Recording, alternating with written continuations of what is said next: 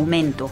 Sociedad Anticancerosa y Universidad Simón Bolívar presentan informe que revela el incremento de la incidencia y la mortalidad de esta enfermedad en el país. Sobre estos resultados conversaremos con uno de los promotores del estudio.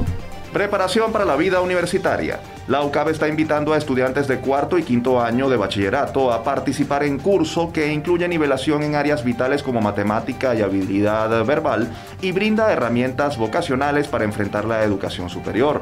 Ofreceremos detalles acerca de este programa académico para adolescentes. Científica Zuliana premiada. Academia de Ciencias Físicas, Matemáticas y Naturales otorgó Premio Mujeres en Ciencias 2021 a la ingeniera y profesora de la Universidad del Zulia, Suher Yabrudi. Esto por sus investigaciones sobre el manejo de aguas residuales y otros desechos en el país. El cliente siempre tiene la razón sobre la importancia y tendencias en atención al consumidor en tiempos de redes y pandemia y la realidad de este tema en Venezuela, hablaremos con el experto Víctor Roa a propósito de un curso que dictará el Centro Internacional de Actualización Profesional CIAP de la UCAP. Esta es la agenda que traemos para esta edición. Les invitamos a quedarse con nosotros en Universate, las voces de la Universidad Venezolana.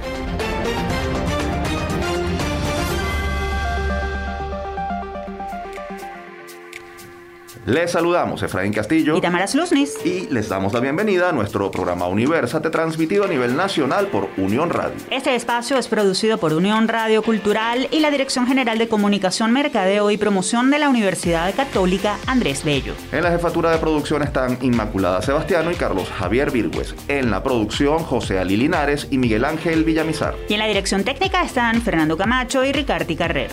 Este programa está siendo grabado desde el estudio de radio de la UCAP. Agradecemos al Departamento de Producción Audiovisual de la Escuela de Comunicación Social de la Universidad por el apoyo para hacer esto posible. Estimados oyentes, gracias por acompañarnos en esta cita semanal dedicada a la Universidad Venezolana, sus logros, desafíos y personajes destacados. Como siempre, es un gusto compartir las buenas noticias, preocupaciones y curiosidades del ámbito académico de nuestro país, así como de otras universidades del mundo. En el programa de hoy compartiremos con cuatro destacados profesionales universitarios venezolanos, quienes tienen asuntos importantes y muy valiosos para compartir. Vamos a empezar de inmediato con un tema de salud al que definitivamente hay que ponerle la lupa. Quédense a escuchar. Lupa Universate. En un 24% aumentó la mortalidad por cáncer en Venezuela entre 2014 y 2021, mientras la incidencia, es decir, el número de casos diagnosticados de esta enfermedad, subió 7% desde 2019. Así lo destaca el más reciente estudio de la Sociedad Anticancerosa de Venezuela y el Centro de Estadística y Matemática Aplicada de la Universidad Simón Bolívar, CESMA USB. El informe, presentado el pasado 4 de febrero, Día Mundial contra el Cáncer, indica que nada más en 2021 en Venezuela fallecieron 30.100 pacientes oncológicos, es decir, que cada día fallecieron 82 personas entre 3 y 4 cada hora, por lo que esta patología sigue siendo la segunda causa de muerte en nuestro país después de los eventos cardiovasculares. Precisamente para comentar estos resultados, las causas detrás de ellos y las políticas públicas que deberían aplicarse para que estas cifras puedan disminuir, nos acompaña vía telefónica el profesor Pedro Valles. Él es licenciado y magíster en matemáticas y docente investigador del Centro de Estadística y Matemática Aplicada de la USB. Profesor, bienvenido a Universate, gracias por atendernos. Buen día a todos. Profesor, ¿qué significa que cada hora mueran entre 3 y 4 personas por causa del cáncer en nuestro país? Estadísticamente hablando, ¿cómo se interpreta este incremento de 24% de la mortalidad en 7 años? Realmente eso lo que, lo que significa es que ha habido un crecimiento constante de la enfermedad tanto en incidencia como en mortalidad.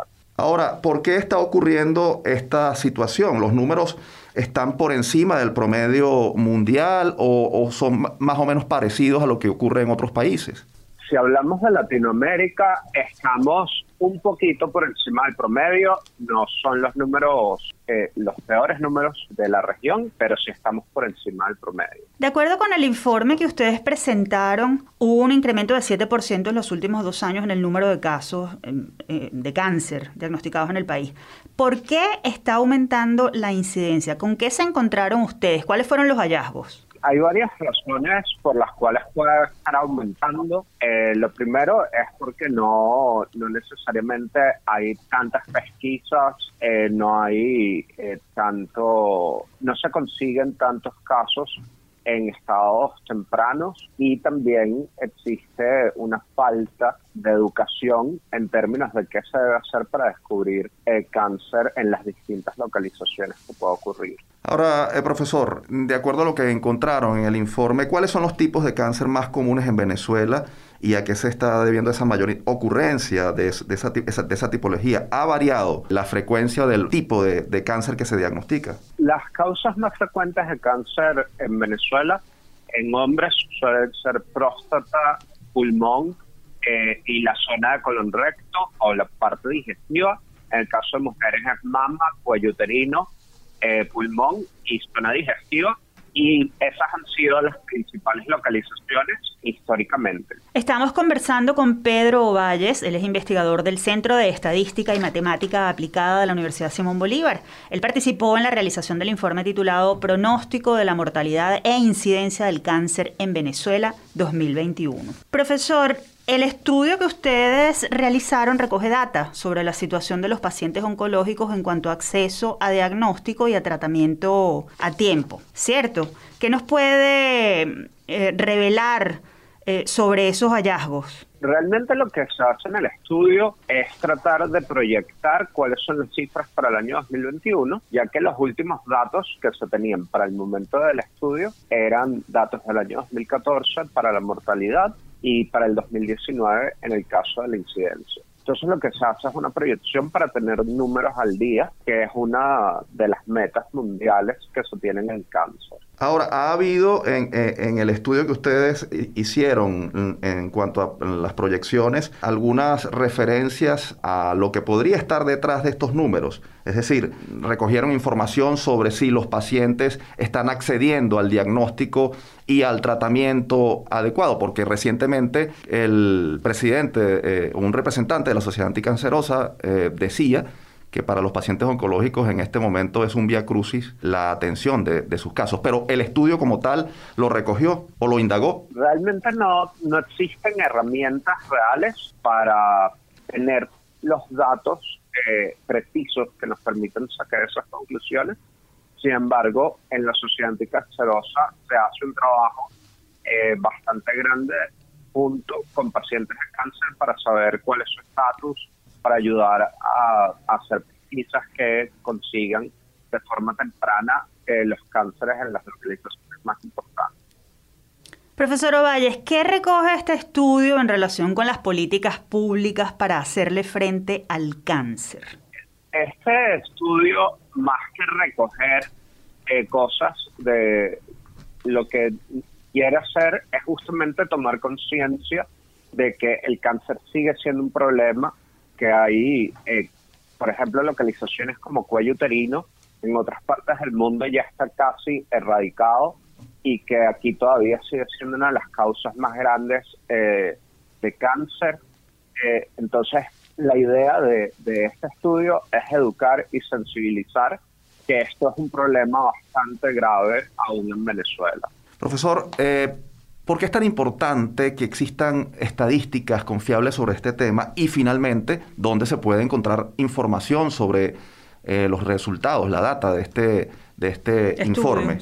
La importancia fundamental es que, bueno, como todo, nosotros necesitamos saber cuál es la realidad del país para poder eh, tener eh, la posibilidad de hacer políticas públicas que sean efectivas y que de verdad vayan a la causa real del problema del cáncer en Venezuela, así como con cualquier otra enfermedad. Y bueno, el lugar donde pueden conseguir eh, toda la información, no solamente el informe del 2021, sino que además pueden ver eh, los cinco informes que hemos trabajado en conjunto la Sociedad Cancerosa y el Centro de Estadística y Matemáticas Aplicadas de la Universidad de Simón Bolívar, es en la página de la Sociedad Anticancerosa, sociedadanticancerosa.org ahí está en la parte de prevención y educación toda la información de lo que hemos hecho eh, durante todos estos años.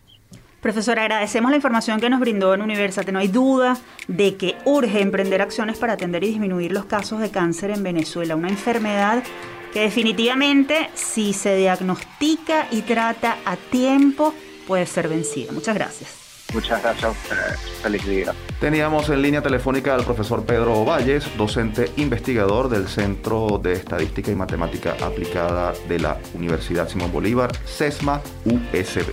Y después de esta conversación sobre la realidad del cáncer en Venezuela, vamos a compartir una información muy alentadora que nos llega desde el Medio Oriente y que tiene que ver con la tecnología que están desarrollando los científicos, específicamente una joven ingeniera, para detectar esta enfermedad, del cáncer, con precisión.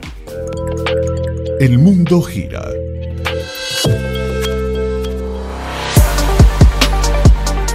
El portal web MIT Technology Review Arabic publicación manejada por el prestigioso Instituto Tecnológico de Massachusetts, recientemente incluyó en su lista de innovadores menores de 35 años del Medio Oriente a la ingeniera saudita Dana Al-Sulaiman, de 28 años, por haber diseñado un chip capaz de detectar diferentes tipos de cáncer en el cuerpo humano. Según reseñó el medio Monitor del Medio Oriente, Memo, el microchip funciona como una plataforma de microagujas recubiertas de hidrogeles funcionales que permite tomar muestras y detectar de forma rápida y no invasiva biomarcadores específicos del cáncer a partir del líquido intersticial de la piel.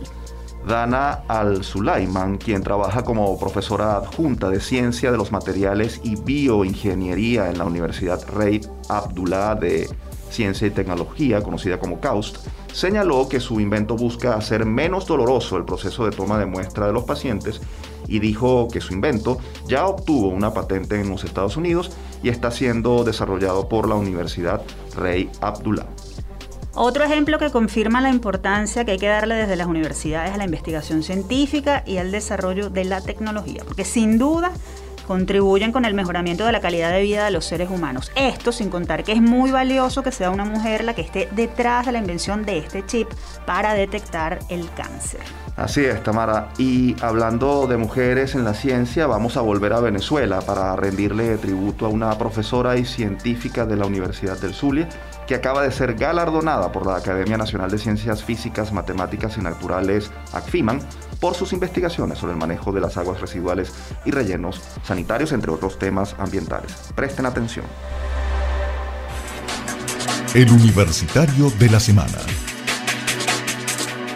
Propósito del Día Internacional de la Mujer y la Niña en la Ciencia, que se celebró el pasado 11 de febrero, la Academia de Ciencias Físicas, Matemáticas y Naturales, ACFIMAN, otorgó el premio Mujeres en Ciencia 2021 a la profesora Suher Yabrudi. Esto por su destacada labor en el desarrollo de investigaciones en las áreas de desalinización, tratamiento de aguas residuales domésticas e industriales y lixiviados de rellenos sanitarios. Yabrudi es ingeniero químico, magíster en ingeniería química y doctora en ingeniería ambiental. También es autora de más de 20 artículos científicos y es la actual directora del Centro de Investigación del Agua de la Universidad del Zulia, Luz. Para conocer su historia y hablar sobre distintos temas de interés, le damos la bienvenida a nuestro programa a la profesora Suger Yabrudo. Un gusto tenerla en nuestro espacio, profesora. Muy buenos días, muchísimas gracias por esta invitación y agradecida por el espacio que me brindan para comunicarme con todos ustedes. Muchísimas gracias. Eh, luego de felicitarla, por supuesto, por, el, por este premio que recibe, vamos a, comenzar a preguntarle un poco sobre el tema, la materia que usted eh, domina, a propósito de esos trabajos sobre manejo de aguas residuales y lixiviados en rellenos sanitarios ¿Cuál es la realidad del manejo de aguas servidas en Venezuela en este momento? ¿Se están disponiendo adecuadamente los, eh, estas aguas? En líneas generales, la situación de Venezuela es bastante difícil en el tema ambiental, en líneas generales. En, en, lo que respecta al tratamiento de las aguas residuales, tanto domésticas como industriales, aproximadamente un 14, un 15% de estas aguas reciben tratamiento antes, antes de su disposición en cuerpos de agua o bien sea para fines de reutilización. Por ejemplo, si nos vamos al caso de la región zuliana, siendo uno de los cuerpos de agua más importantes que es el lago de Maracaibo, eh, él atraviesa un avanzado proceso de eutrofización cultural y informaciones extraoficiales están indicando que aproximadamente 10.000 litros por segundo de aguas residuales sin tratamiento son descargadas a este importante cuerpo de agua. Y es una situación similar que existe a nivel nacional. Es poco el tratamiento y muchas veces los sistemas de tratamiento diseñados o existentes no son adecuados para ese tipo de efluentes porque se deben de adaptar los parámetros operacionales y de diseño para ello, para tener un tratamiento adecuado. Profesora Yabrudi, ¿qué son los lixiviados y por qué son una amenaza? Los lixiviados de relleno sanitario, en líneas generales, la principal forma de disposición de los residuos sólidos a nivel nacional son los rellenos sanitarios. ¿Qué pasa? Al disponer el residuo en estos rellenos sanitarios, van a pasar por un proceso de degradación ¿ok? Que lleva varias etapas, ¿no? Eh, y eso es un producto de ese proceso de degradación que ocurre en el relleno. Se va a formar un biogás y también se forma el lixiviado del relleno sanitario, como un subproducto de ese proceso de disposición. Esos lixiviados deben de tener un tratamiento adecuado. ¿Qué pasa con ellos? Que sus características van evolucionando con el tiempo. Al principio, cuando el residuo es reciente, presenta unas características, presenta un nivel de materia orgánica de fácil biodegradación, pero con el tiempo, inclusive 20 o 30 años después de operación del relleno, ese lixiviado continúa generándose y sus características cambian, convirtiéndose en un efluente de difícil tratabilidad. Por ello, requiere de un tratamiento idóneo, adecuado para la remoción de esos compuestos orgánicos recalcitrantes que impactan porque por lo general no se disponen de manera adecuada y que tienen un impacto en el ecosistema donde son dispuestos. Estamos conversando con la ingeniero Suger Yabrudi, directora del Centro de Investigación del Agua de la Universidad del Zulia Luz. Profesora, tomando en consideración lo que nos acaba de decir, tanto del tratamiento de las aguas servidas como de, los lixiviados, ¿cuáles son las consecuencias a corto y mediano plazo de, del no tratamiento adecuado de estas sustancias, bueno, de las aguas residuales y los lixiviados, tanto para el ecosistema como para la vida de la población, de los seres humanos? Ok, eh, una de las principales consecuencias cuando esos efluentes son descargados en cuerpo de agua es que ellos comienzan a consumir el oxígeno del cuerpo de agua para su biodegradación cuando son compuestos orgánicos de fácil biodegradabilidad. Al reducir el nivel de oxígeno en el cuerpo de agua, existen una serie de consecuencias al nivel del ecosistema, muerte de diferentes eh, componentes dentro de ese ecosistema ante la falta de oxígeno. En muchos casos, por ejemplo, como te mencioné, en algunos lagos o embalses se pueden llevar a procesos de eutrofización. Si esas aguas residuales o lixiviados son descargados en cuencas que alimentan embalses usados para el tratamiento de agua destinada a consumo humano, también ahí pueden haber una serie de sustancias contaminantes, como los llamados contaminantes emergentes, que en muchas ocasiones, o en la mayoría de los casos, los sistemas de tratamiento de agua destinada a consumo humano no, no están diseñados para su remoción. Esos son eh, contaminantes que han aparecido en los últimos 20 años y que han venido aumentando sus concentraciones en las aguas residuales. Entonces, el impacto va a depender también de dónde van a ir descargándose esas aguas residuales y esos lixiviados de relleno sanitario. Pero en consecuencia disminuye la calidad de esos cuerpos de agua, estoy hablando cuando son descargados en cuerpo de agua, limitando el potencial uso que se le puede dar a las mismas. Profesora, en el mundo existen ejemplos sobre el manejo sostenible de rellenos sanitarios, gracias a los cuales incluso son convertidos en espacios ecológicos y en fuentes de energía y combustible. ¿Hay investigaciones y propuestas académicas de la Universidad Venezolana para hacer esto en nuestro país? En Venezuela son escasos los estudios que se han realizado al respecto, pero aquí en nuestra investigación del agua hemos realizado algunos potenciales estudios para la el uso y la reutilización de esos lixiviados de relleno sanitario. Y también enfocaron a realizar propuestas de una gestión adecuada de los residuos sólidos, de tal manera que disminuya eh, em, una gestión desde el proceso de disposición del residuo para disminuir la cantidad de los mismos que van hacia el relleno sanitario. Estudios existen tanto a nivel de la Universidad del Zulia como en otras universidades del país que es importante que los organismos competentes tomen en cuenta para presentar soluciones viables ante nuestra realidad, porque existen una serie de aspectos desde la disposición, el transporte, el potencial tratamiento de esos residuos que se deben de tomar en cuenta para llegar a esa propuesta sustentable de relleno sanitario. Profesor, hablando de eso, ¿qué más se debería estar haciendo en Venezuela desde el ámbito de la ingeniería ambiental y del manejo sostenible para procurar eh, eh, ese manejo sostenible de los recursos y de los desechos domésticos e industriales? Hay muchas tareas pendientes. Eh, son grandes, son, es larga la lista de tareas que tenemos pendientes, pero deberíamos de comenzar por una adecuación de la normativa vigente en materia ambiental en lo que respecta al, a los límites que deben de cumplir las aguas residuales o los diferentes tipos de agua en función del uso al que vayan a ser destinados porque no se encuentran adecuados a nuestra realidad así como el de las aguas destinadas a consumo humano. Y no solamente una reformulación adecuada e idónea, adecuada a nuestro entorno de esta normativa, sino también dar cumplimiento a la misma. Mm. Eso por una parte. Por otra parte, eh, realizar propuestas sostenibles del sistemas de tratamiento, que no busquen solamente el tratamiento y disposición del agua residual, sino también su reuso y reutilización en diferentes actividades. Por ejemplo, aguas residuales que sean tratadas por sistemas de lagunas de estabilización, que es un tipo de proceso de tratamiento, ahí tienen importantes niveles de nitrógeno y fósforo y que se podría reutilizar en el riego de áreas agrícolas. Y reduciendo así los niveles de fertilizantes que se deberían de emplear o inyectar a nivel de suelo.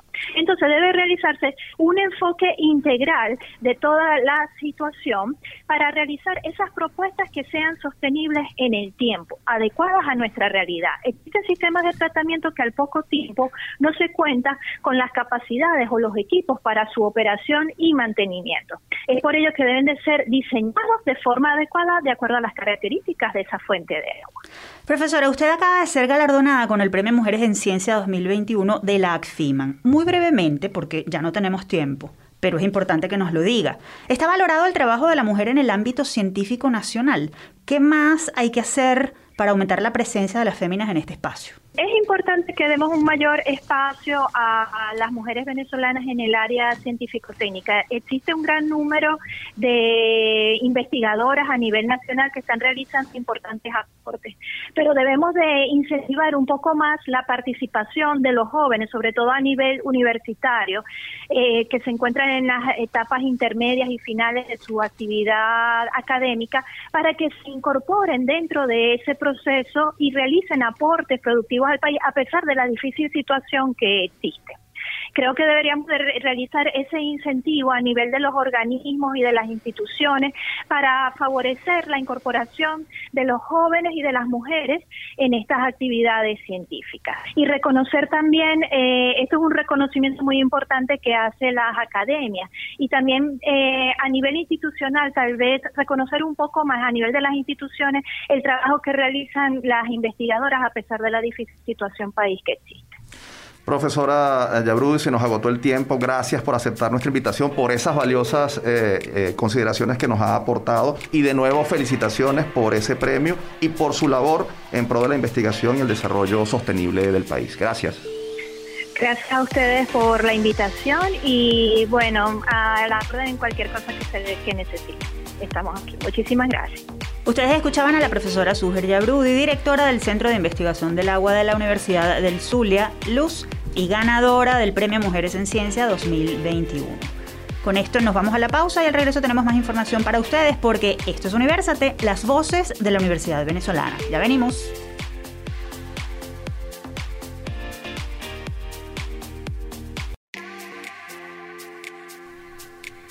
Amigos oyentes, continuamos con Universa de las Voces de la Universidad Venezolana. Recuerden que si quieren escuchar este o cualquiera de nuestros más de 100 episodios, pueden acceder a las plataformas iTunes, YouTube y iBooks. Allí nos consiguen como Producción Universa. Tamara, y antes de continuar, creo que es importante hacer un breve inciso para comentar algo que es, es, fundamental para el sector universitario y es la discusión que está en marcha de la nueva ley de universidades que va a sustituir la que está vigente desde el año 1970. Luis Eduardo Martínez, que es diputado de la comisión que ha estado trabajando en este tema, señaló recientemente que se activó una comisión mixta en el Ministerio de Educación Universitaria para debatir el contenido del proyecto de ley que ha preparado la Asamblea Nacional y él señaló que en junio esperan que este proyecto de ley sea aprobado por la Asamblea Nacional. Es así, Efraín. Hay quienes dudan de la verdadera pluralidad de estas comisiones. Nosotros vamos a estar muy pendientes porque esta es sin duda una noticia muy importante para el sector que nosotros cubrimos y les vamos a estar llevando todos los detalles y todas las incidencias de lo que ocurra con estos encuentros. Así es, Tamara. Y continuando con nuestro, eh, nuestro programa, vamos a llamar la atención de los padres y representantes porque a continuación vamos a conversar sobre nivelación académica y orientación vocacional para ingresar a la universidad a propósito de un programa que está ofreciendo la UCAP a estudiantes de bachillerato de cualquier parte del país que estén interesados en prepararse para la educación superior. Presten mucha atención. Todo me sirve, nada se pierde. Les contamos que hasta el 25 de febrero estarán abiertas las inscripciones para participar en el programa integral para la vida universitaria PIBU de la UCAB, el cual se desarrolla de manera virtual y está dirigido a alumnos de cuarto y quinto año de bachillerato que quieran estudiar en cualquier universidad del país. Dictado por expertos de la UCAB, el PIBU ofrece preparación académica en las áreas de matemáticas, habilidad verbal, física y química, además de orientación vocacional a quienes eh, lo cursen con el fin de dotar a los participantes de herramientas que aumenten sus posibilidades de ingreso a la educación superior y éxito durante los años universitarios. Para darnos más información sobre esta propuesta formativa muy necesaria en estos tiempos de virtualidad, nos acompaña en el estudio la profesora Gemma Utrera. Ella es directora de apoyo educativo de la UCAB y responsable de este programa. Un gusto recibirla nuevamente en nuestro programa, profesora Gema. Hola, buenos días, ¿cómo están Efraín, Tamara? Muchas gracias por acompañarnos, profesora. ¿Qué tan necesario es un curso como el PIU en este momento? ¿Qué deficiencias están detectando ustedes en los bachilleres venezolanos? ¿Cuáles son las más notorias? Además, después de dos años, casi dos años de pandemia. Hola, mira, nos hemos encontrado que en estos primeros semestres que nosotros estamos en esta pandemia, con esta educación a distancia, como la quieras llamar, remota, virtual, con la, con la modalidad que las personas lo hayan definido, hemos visto que, mira, los problemas de conexión, por ejemplo, de los colegios, los que han logrado tener alguna plataforma de ayuda a los estudiantes, están un poco mejor preparados pero hay colegios, instituciones en las que las clases se dieron por WhatsApp o se dieron por correo o llevar el trabajo al colegio. Esto lleva a que muchos contenidos se perdieron porque no había la persona que diera las instrucciones para seguir esos documentos que había que llenar. Eh, muchos estudiantes ah, dicen, comentan que no tienen el espacio en su casa para estudiar también, porque son espacios reducidos donde tengo tres hermanitos que tienen que también estudiar con la computadora. Esto nos lleva a que los contenidos que se tenían que aprender o que se tenían que dominar, las competencias que se tenían que alcanzar, no se lograron. Esto lo reportan muchos de los estudiantes que hemos tenido en los primeros semestres de, este, de esta época de pandemia entonces, ahora más que nunca necesitamos como esa nivelación, que es el primer módulo del PIBU. El PIBU tiene dos módulos. Este primero que estamos ofreciendo es de nivelación. O sea, ¿qué necesita usted mínimo para que lo sea efectivo durante el primer semestre, por ejemplo? ¿Ok? Que contenidos de matemáticas son básicos, que a partir de eso usted puede armar, construir y seguir su educación en los de lenguaje, la redacción, los textos, la comprensión lectora, que es importante para todas las demás materias. O sea, no importa que usted vaya a ser ingeniero de la República, usted debe aprender a leer y comprender qué le están pidiendo. También la parte vocacional, porque ese es uno de los indicadores de deserción. Muchos de los estudiantes no saben o no están seguros o creen que voy a estudiar esto porque mira, la cultura en la familia o porque son las presiones sociales o porque hay un profesor de psicología que me inspiró a estudiar psicología. Sin embargo, yo no tengo conocimientos de la carrera porque no he tenido tiempo para investigar o tener contacto con las personas que son profesionales en esa área.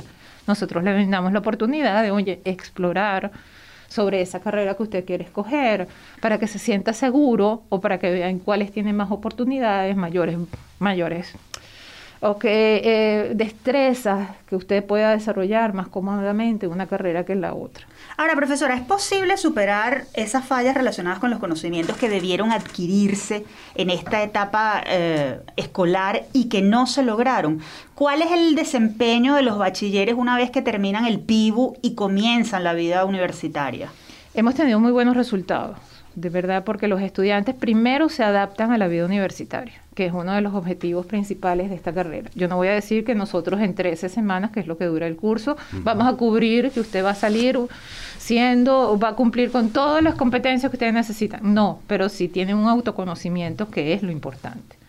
El estudiante ya está seguro de qué es lo que quiere estudiar, cuáles son sus debilidades y va a definir cuáles son sus fortalezas. Eso los va a ayudar a que más adelante puedan tomar decisiones con una información propia, porque al fin y al cabo cada quien estudia una carrera, ¿no?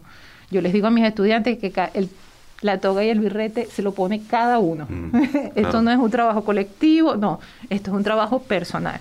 Y ese autoconocimiento es lo que nos, les va a ayudar a usted, a los estudiantes que cursan estos, este curso, el primer módulo o el segundo, para lograr esto.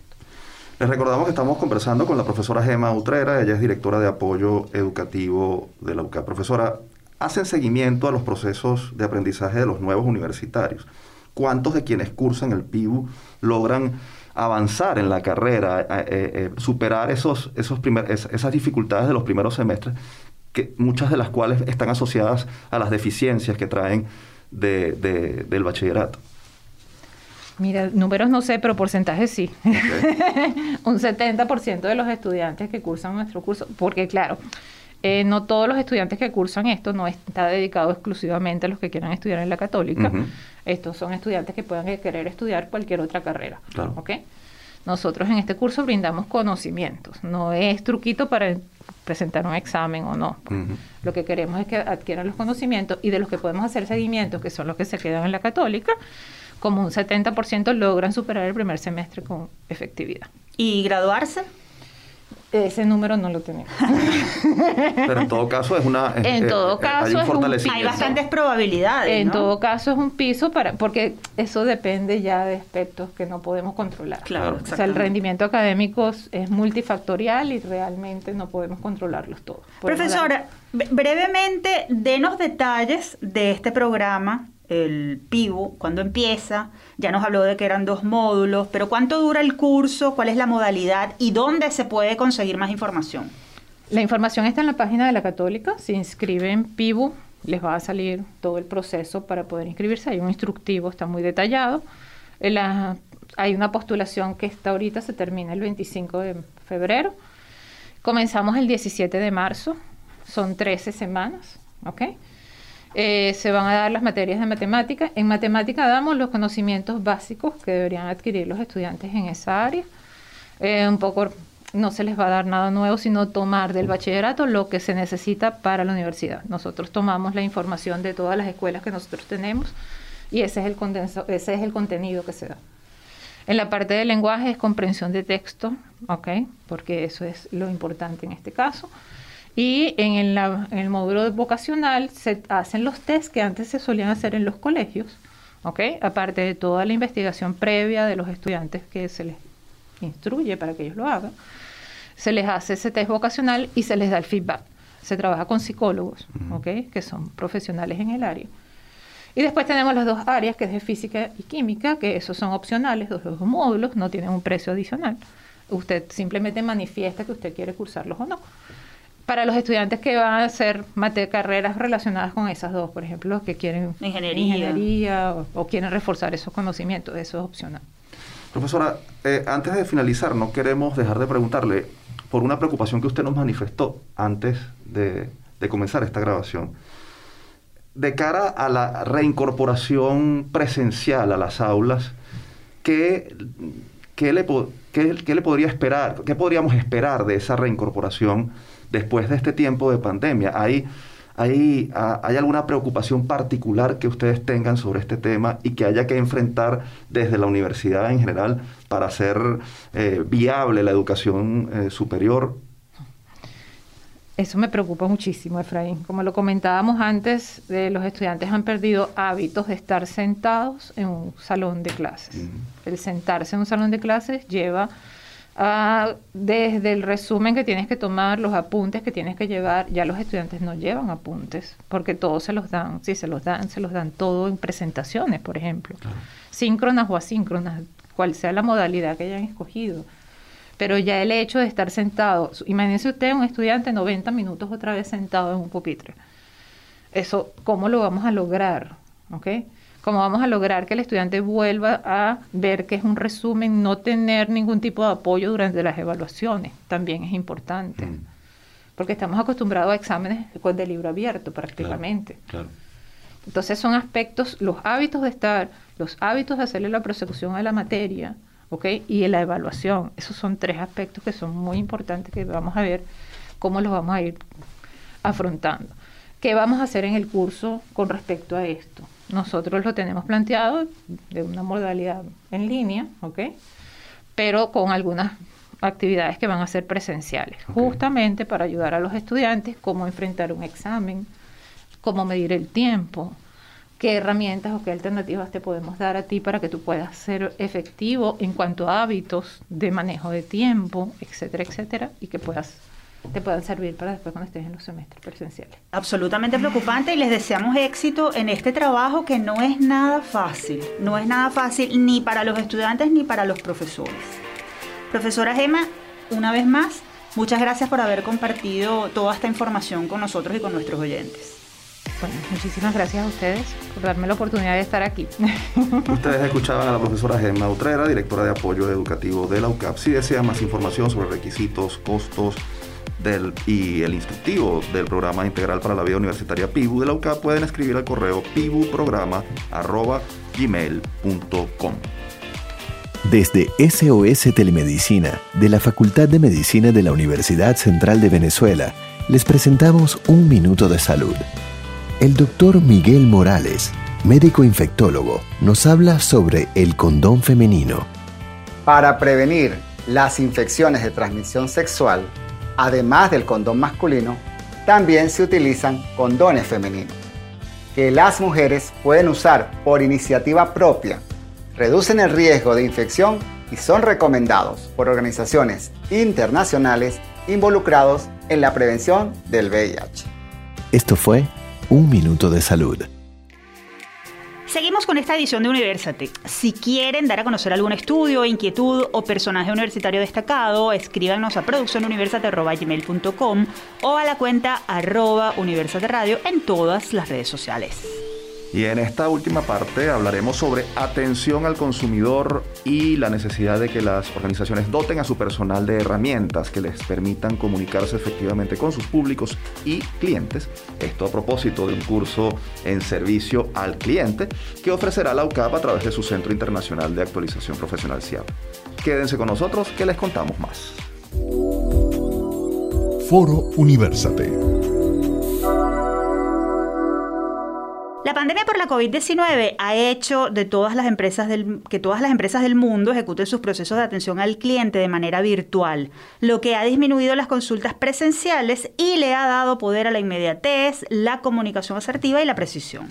En este sentido, los líderes empresariales se han propuesto formar a sus colaboradores en atención al público, pues esa es la vía por la cual las organizaciones dan sus primeras impresiones con las personas naturales y jurídicas interesadas en sus productos o servicios para conversar sobre las herramientas que debe tener el profesional encargado de atender al cliente y cuáles son los errores más comunes y cómo mejorarlos, recibimos vía telefónica al profesor Víctor Roa. Él es licenciado en Administración de Empresas, magíster en Gerencia Empresarial y experto en Gestión de Cambio. Además, es profesor de la UCB y coordinador del curso de, servicio al cliente que ofrecerá el CIAP UCAB a partir del 28 de marzo. Bienvenido a Universate, profesor Roa. Muchísimas gracias. Profesor, comencemos por esta eh, inquietud. ¿Cómo evalúa usted la cultura de servicio al cliente en Venezuela? Es una pregunta interesante eh, porque tiene muchas aristas. La cultura de servicio en Venezuela está altamente afectada por el, criterio mismo del servicio. Las personas pueden creer que dar servicio es una, es una mala palabra Entonces, ha sido, a, diferencia de otros países latinoamericanos, el servicio en Venezuela siempre ha tenido como una, un poquito de rezago en relación a, otros países de la región. Entonces, uno podría clasificar en general que el servicio está entre bueno y regular, sin llegar a ser excelente en términos generales, sí, también diciendo que eso es una excepción, es decir, que no es así en todos lados ni, ni todo el tiempo.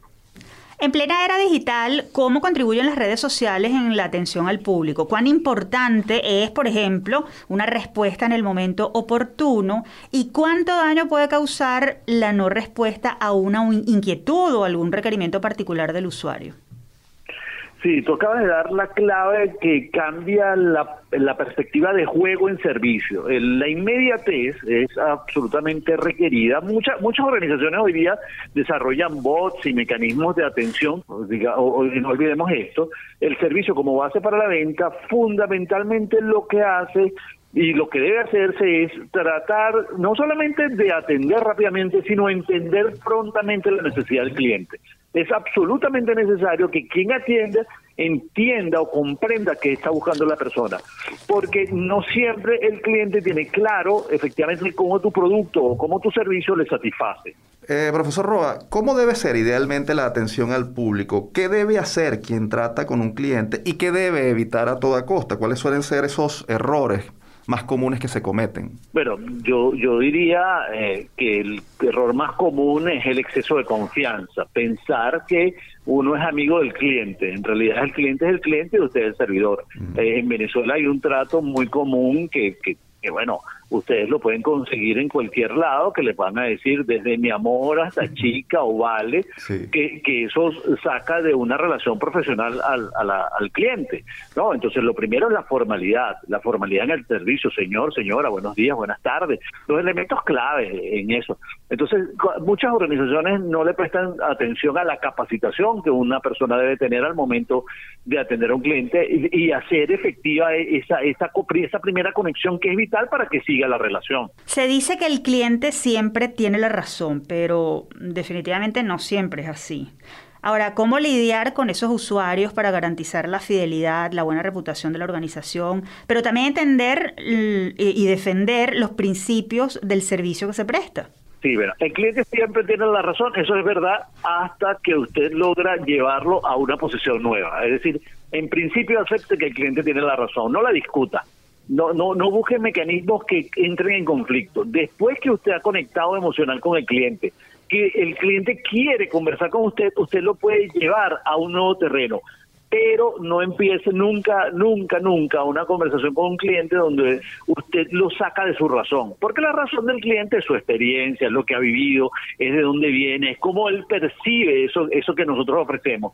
Y nuestra tarea es justamente aclararle cómo el producto, cómo el servicio, sí lo pueden ayudar a pesar de que no era lo primero que él había dicho. Ahora, eh, profesor, eh, hace un momento nos hablaba de los errores más comunes, pero quizás se podría perfilar un ideal de prestador de servicio? Es decir, ¿cuál es el perfil ideal de, un, personal que atienda al cliente para que, bueno, para garantizar esa fidelidad, ese retorno y, bueno, la prestación de, ese servicio por parte de la organización, la satisfacción del cliente al final? Sí, por supuesto. Mira, en términos generales, uno habla hoy día de inteligencia emocional, pero más allá de la inteligencia emocional, que es un concepto bastante elaborado, que tiene muchísimas variables internas y sería larguísimo explicarlo, lo más importante a la hora de comenzar una relación con un cliente es ser empático con él. Es decir, ser capaz de establecer una cosa que se llama rapport. El rapport no es más que la conexión emocional primaria que tú estableces con tu cliente. En segundo lugar, eh, rapport y empatía, deberías tener una excelente habilidad de escucha eh, y como elemento fundamental, que no es parte de el, del conocimiento, pero que sí es parte fundamental de la formación que una persona debe tener, es que debe conocer de manera exhaustiva los productos que su compañía vende. Es decir, cómo funcionan, cómo se presentan, cuál es el precio, de manera de que al atender al cliente él pueda no solamente ser agradable en la conversación y conectarse rápidamente emocionalmente, sino atender el requerimiento del cliente. Por ahí van más o menos algunas habilidades básicas que se requieren en, para prestar servicio. Profesor Roa, en relación con el curso que usted dicta en el CIAP, ¿qué aprendizajes y cuáles herramientas obtendrán quienes lo cursen? ¿Qué información adicional puede darnos sobre el curso? Sí, bueno, el, curso intenta, eh, digamos, ah, y empieza por una cosa muy importante que es lo que llamamos hoy día la experiencia del cliente.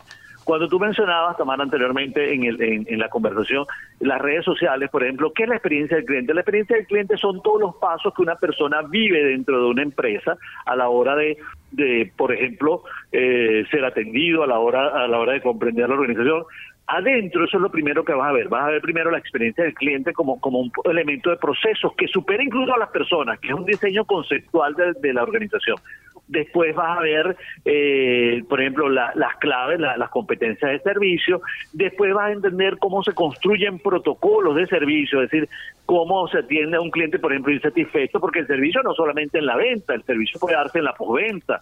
Entonces aquí también es importante eh, que la persona entienda cómo funcionan los protocolos y, por supuesto, todas las habilidades y competencias que se requieren para hacer esta, esta tarea. pues. Eh, finalmente, profesor, las coordenadas para acceder al curso y, a mí me gustaría eh, preguntarle si, si usted es optimista respecto al futuro del servicio en Venezuela, sobre todo en un momento en el que están surgiendo tantos emprendimientos en el país como alternativas de mejoramiento económico personal. Entonces, eh, eh, eh, dado eso, ¿usted es optimista respecto a lo que puede ocurrir a corto y mediano plazo con, con el servicio al cliente en Venezuela? Y, y las coordenadas del curso, por favor. Seguro. Mira, frente a tu segunda pregunta, la respuesta es sí, soy absolutamente optimista. Estoy viendo un mercado que se desarrolla en unos rumbos distintos a los que teníamos. Y te voy a dar un solo ejemplo. Eh, ayer, por ejemplo, veíamos que en, Venezuela en este momento hay cerca de 230 marcas de café. Mm. Eh, eso te da una idea de cuánta gente está produciendo. Hay 130 marcas aproximadamente de harina de maíz precocida. Si tú diseñas tus productos, pero no eres capaz de dar servicio, te vas a morir entre esas 130, entre esas 250 marcas y las N marcas que hay en cualquier categoría. Entonces es importante que la gente eh, ahora entienda que el servicio va a ser un elemento diferenciador y no solamente el precio o el producto. Mm. Entonces, frente a tu respuesta, sí soy optimista y estoy viendo cambios importantes en el mercado y, y, lo estoy palpando de manera directa con mi trabajo. Y las coordenadas del curso pueden buscarnos a través de, de en, en, internet, pueden buscar el CIAPUCAP, ahí van a conseguir la información, o pueden seguirme a través de arroba eh, Víctor H. Roas en, en Twitter e Instagram y por ahí también están las coordenadas, normalmente las publico de forma regular, eh, y también arroba ciudad UCAP eh, en Twitter e Instagram, allí también está la información. Profesor Roa, agradecemos que haya compartido su tiempo con nosotros y con nuestros radio oyentes y por supuesto por sus valiosas apreciaciones. Muchísimas gracias a ustedes. Teníamos en línea telefónica al profesor Víctor Roa, coordinador del curso de servicio al cliente del CIAP UCAP. Si desea más información sobre este programa académico, esta, esta propuesta de formación, pueden ingresar a ciap.com.be o seguir las cuentas arroba Víctor H. Roa o arroba CIAPUCAP. Ha llegado el final de esta edición de Universate, pero antes de despedirnos, y como siempre, vamos a compartir con ustedes nuestra acostumbrada frase de la semana.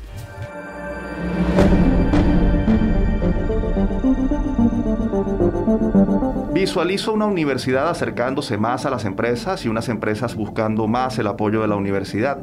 No se trata simplemente de un apoyo económico, es una alianza. Las circunstancias del país deben abrirnos los ojos a la interdependencia que existe entre los formadores de talento y los usuarios del talento. Hoy más que nunca debemos tendernos la mano para construir un mejor país. Lo dijo recientemente durante un acto celebrado en la UCAB el economista Gustavo, Julio Folmer, presidente de la Junta Directiva del Banco Mercantil, a propósito de la importancia y urgencia de que el empresariado ofrezca apoyo a las instituciones de educación superior del país, no solo por el bien de la academia, sino por el del propio sector productivo.